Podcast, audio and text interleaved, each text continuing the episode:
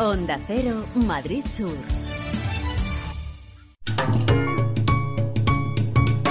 Lubricantes Total patrocina Auto FM. Lubricantes Total. Mantén tu motor más joven por más tiempo. ¿Qué tal? ¿Cómo estáis? Bienvenidos a un nuevo podcast de Auto FM. Soy Fernando Rivas y estoy encantado de compartir este ratito con vosotros. Aquí comienza Auto FM.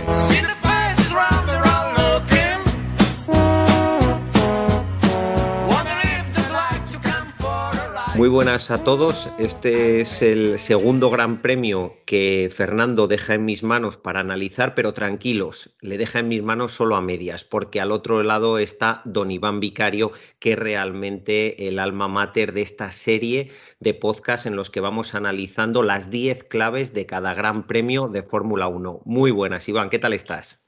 Muy buenas. Lo primero contento porque eso es que, se fía de nosotros, Fernando. O sea que si nos deja aquí a los dos solos por segunda vez es que el anterior no lo hicimos tan mal, entiendo. Bueno, o que se fía de ti, más que nada. bueno, de ti también, estoy seguro.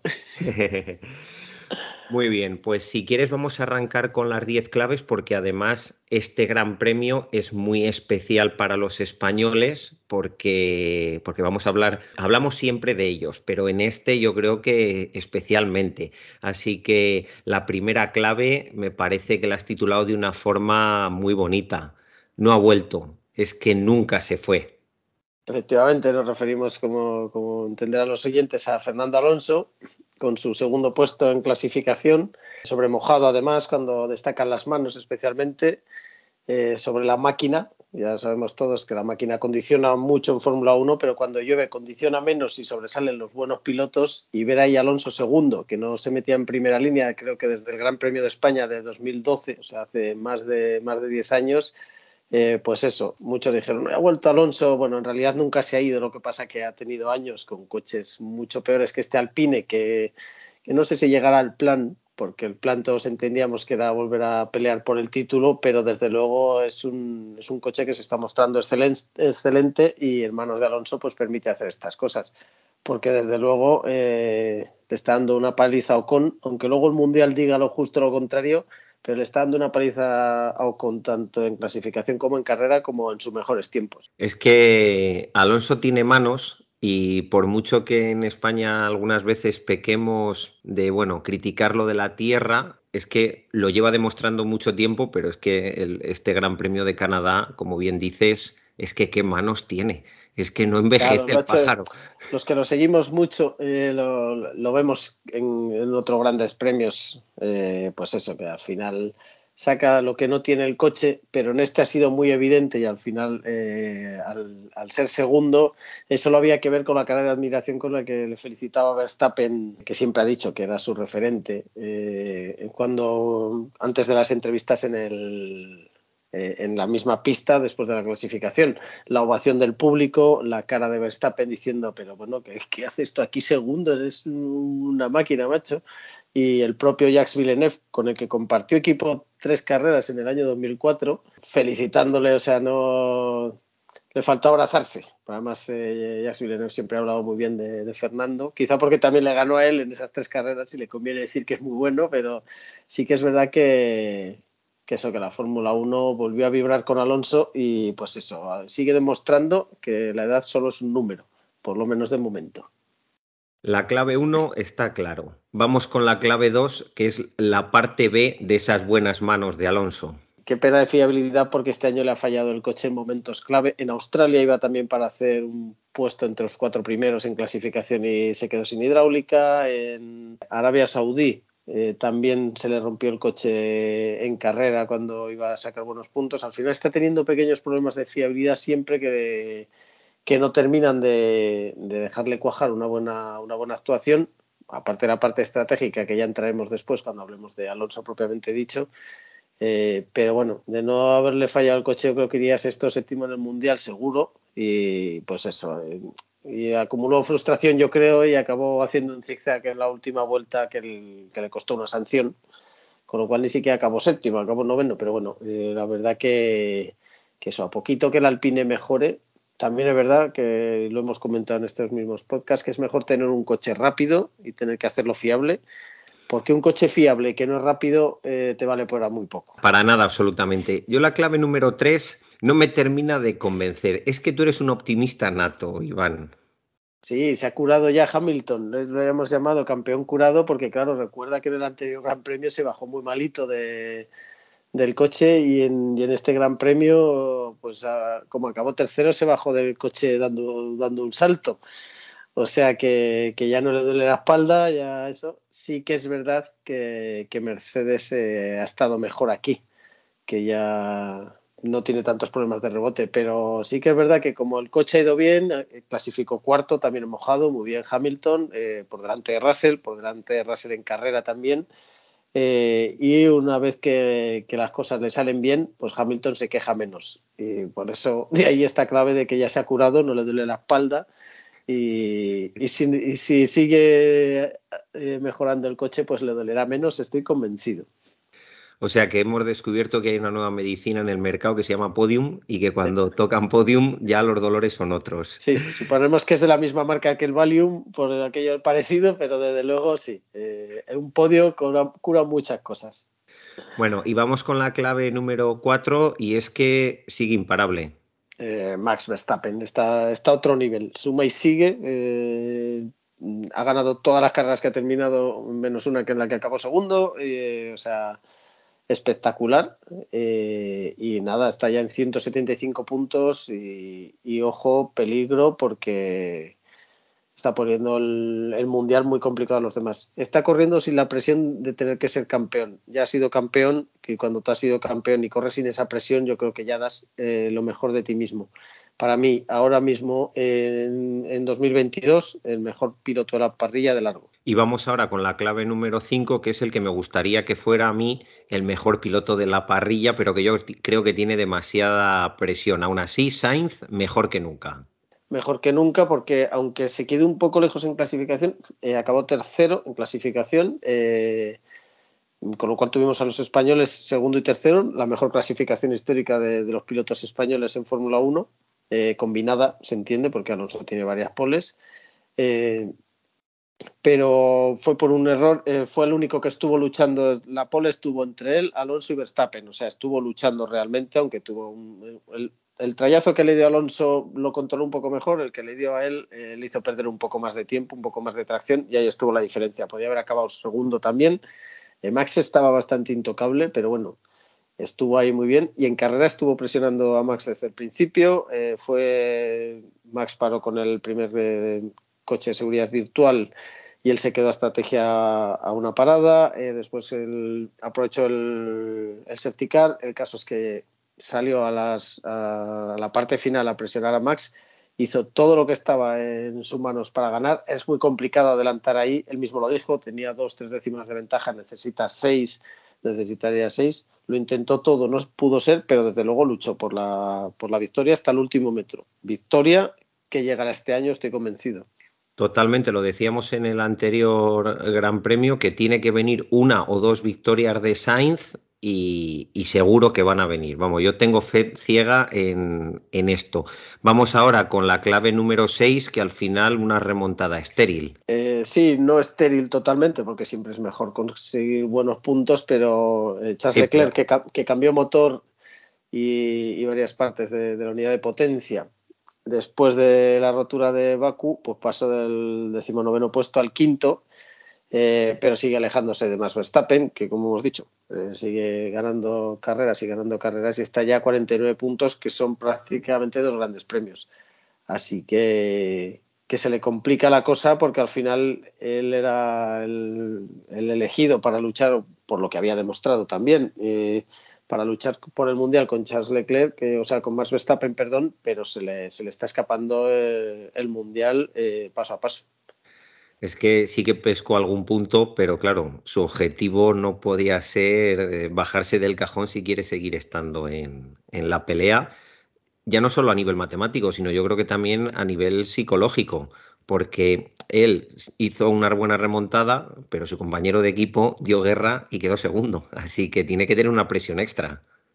Sí, eh, al final, luego lo cuento, eh, Carlos Sainz, que, está haciendo una temporada que todos consideramos por lo menos irregular, eh, está menos de una victoria de él, o sea, está a 24 puntos, así que, y se ha subido más al podio que Charles Leclerc, porque Sainz está entrando ya en modo martillo pilón de por lo menos rematar siempre, y sí que es verdad que, que el problema que tuvo aquí Charles Leclerc, pues fue que cuando te metes en un tren de DRS es complicado adelantar que es un poco, eh, o sea, a Sainz eh, ya vimos que incluso con el DRS no puedes adelantar demasiado fácil, cuando tienes varios coches metidos en DRS es, difícil.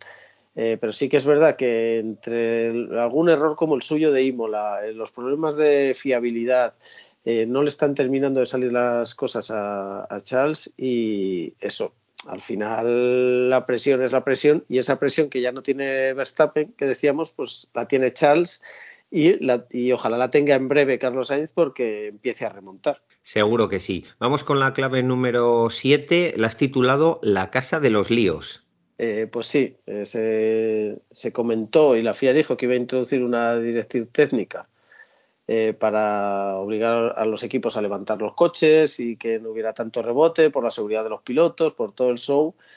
finalmente quedó en nada pero los, eh, los jefes salieron a, palos en la reunión, prácticamente no a palos, pero sí a voces, porque, claro, por ejemplo, Matías Binotto, que el, Ferrari tiene mucho rebote, pero no le afecta las prestaciones, eh, lo que decía es que eso no es una directriz técnica, eso es un cambio reglamentario. Y para aprobar un cambio reglamentario tiene que reunirse la comisión técnica, tienen que estar de acuerdo los equipos y que eso no puede hacerse así.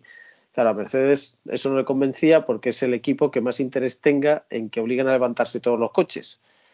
Así que acabaron, por lo visto, una discusión muy fuerte con las cámaras de Netflix, eh, del Drive to Survive presentes, con lo cual hubo un poco de cachondeo por parte de Christian Horner, la gente de Red Bull, diciendo que, pues eso, que Toto Wolf se había puesto a dar voces porque estaban las cámaras. La verdad que el asunto estuvo un poco feo y eso, pues, dará mucho que hablar, ¿eh? O sea, esto no, esto ha hecho, no ha hecho nada más que empezar, porque luego hay otra, otra vertiente.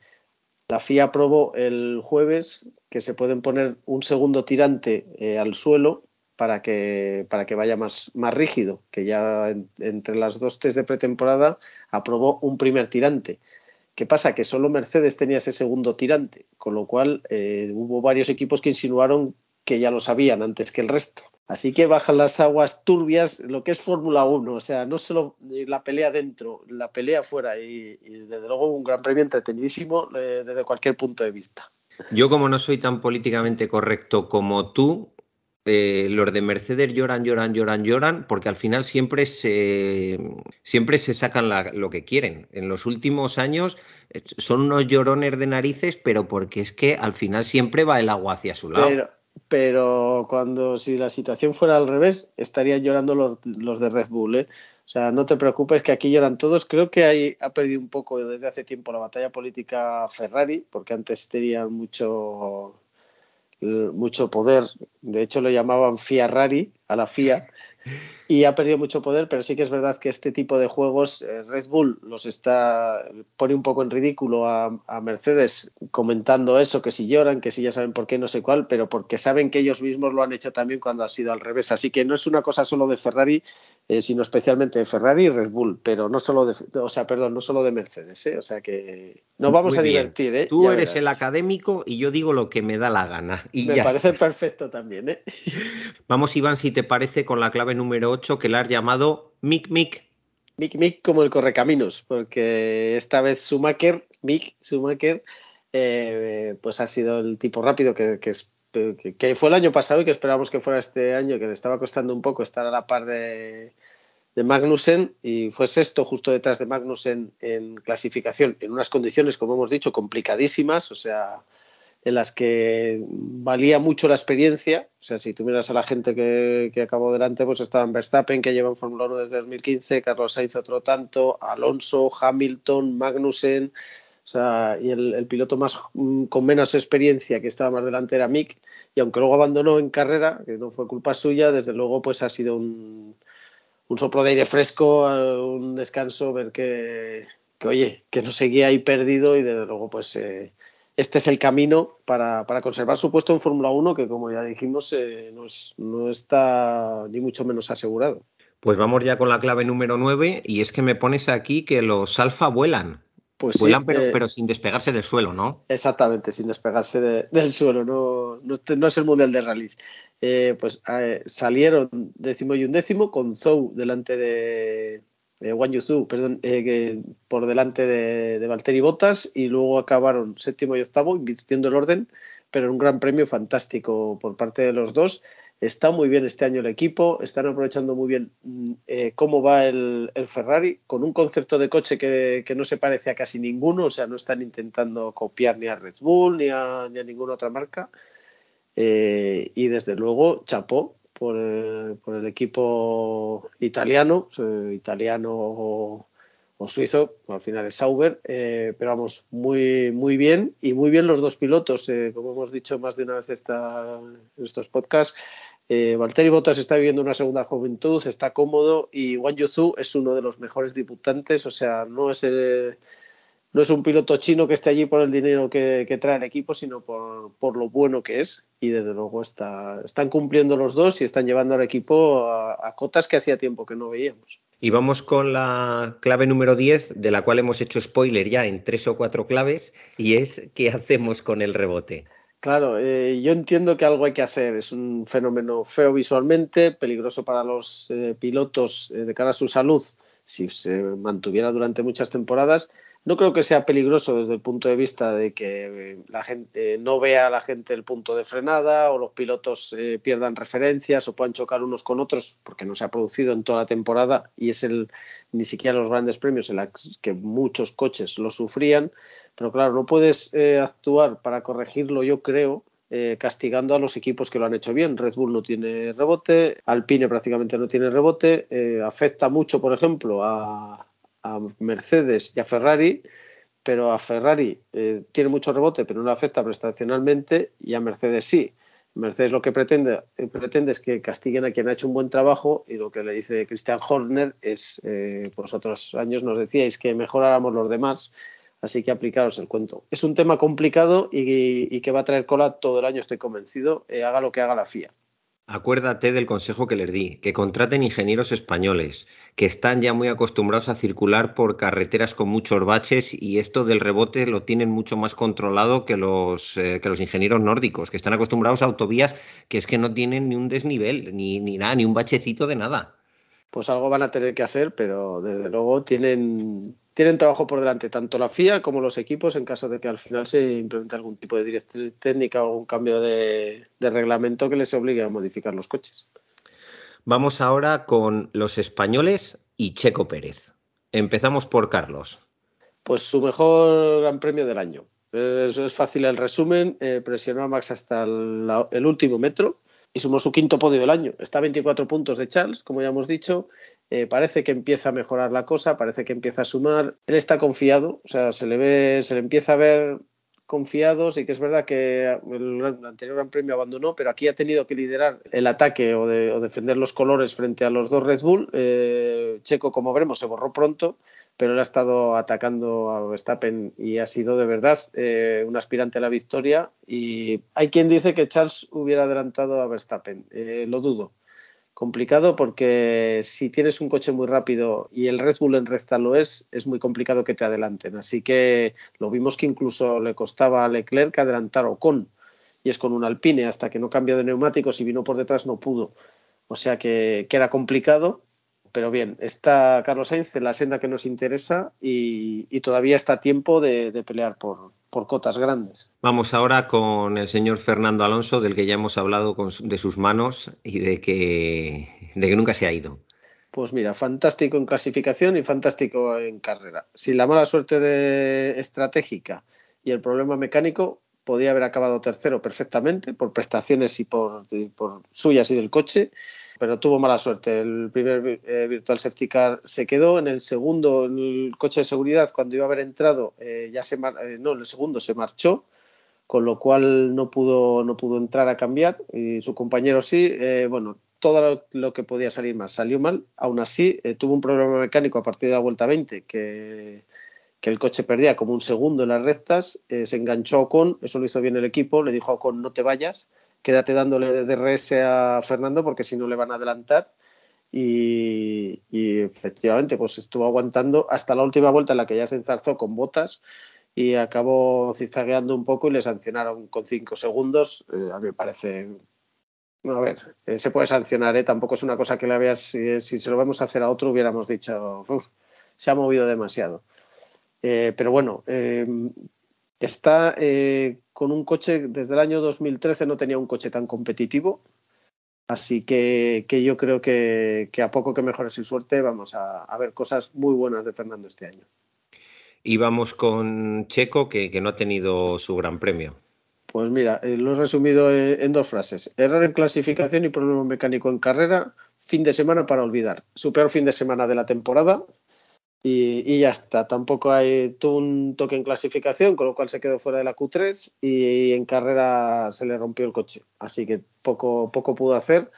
el, mexicano que venía, viene firmando una temporada estupenda, pero a veces pasan estas cosas. También tendrá algún cero Verstappen, ha tenido algún cero, pero también tendrá algún cero a lo largo del año. O sea que, que bueno, dentro de, lo que cabe, pues es un fin de semana malo y a pensar en el siguiente. Efectivamente. Vamos ahora con los destacados, Iván. Eh, pues mira, la estrella eh, no me he resistido y se lo he dado a Fernando Alonso. Mm, si en carrera no lo fue, eh, el hype que dicen ahora los, modernos, la expectación que se generó con su segundo puesto, pero no solo en España, ¿eh? En todo el mundo, bien merece que le demos la estrella porque, porque, oye, al final ha demostrado que lo que necesita es un buen coche. Con un buen coche, él va a hacer el trabajo. El estrellado. El estrellado, como el, que provocó la, la entrada al safety que fue Yuki Shinoda, que nos regaló unas últimas vueltas muy buenas, pero claro, a él no, eso yo creo que ya le daba un poco igual porque se quedó fuera.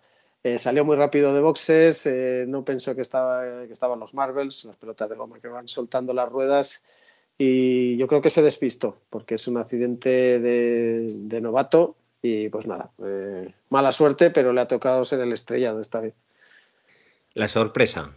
Pues mira, la sorpresa, la mejora de Mercedes ha tenido mucho menos rebote y en carrera han ido muy bien.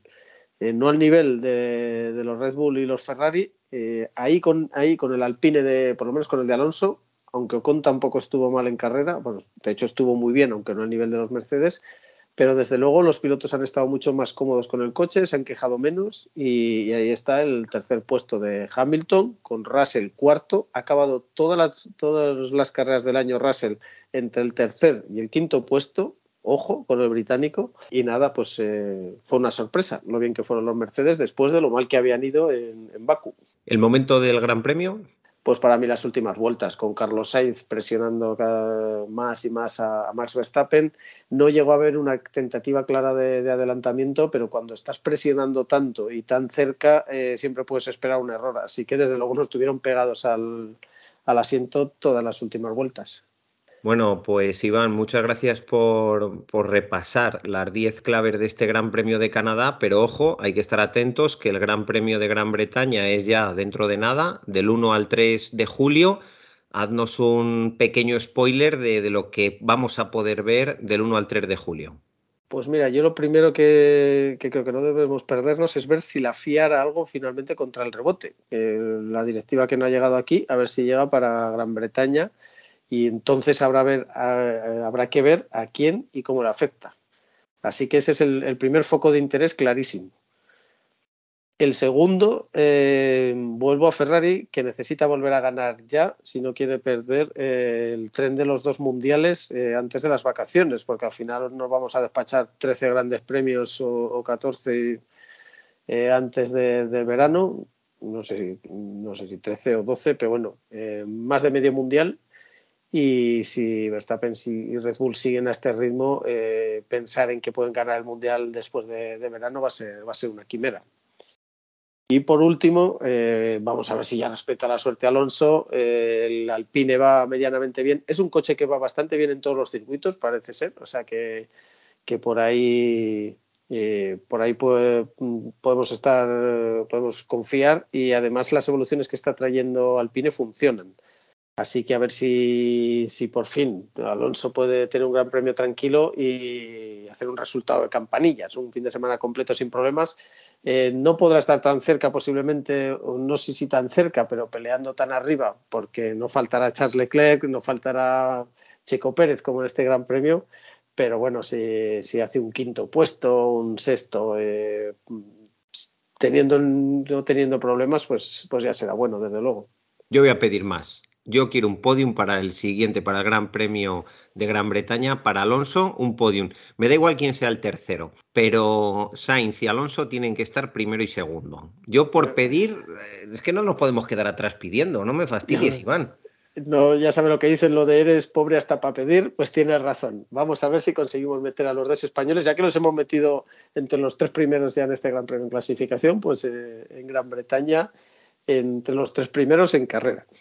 Eso es, eso es lo que queremos todos y así, hombre, si hacemos esta predicción y luego funciona, yo creo que vamos a tener el beneplácito de Fernando para seguir haciendo alguno más, ¿eh? Sí, yo creo que sí, que igual nos invitan a hacer más, más predicciones. Muy bien, Iván, pues muchísimas gracias. Nos vemos nada más que acabe el Gran Premio de Gran Bretaña para analizar esas 10 claves y, y, todos esos cuchicheos y cosillas que hay en la Fórmula 1, que como has dicho, hay mucho más en la Fórmula 1 por fuera, en ese circo, que en pista.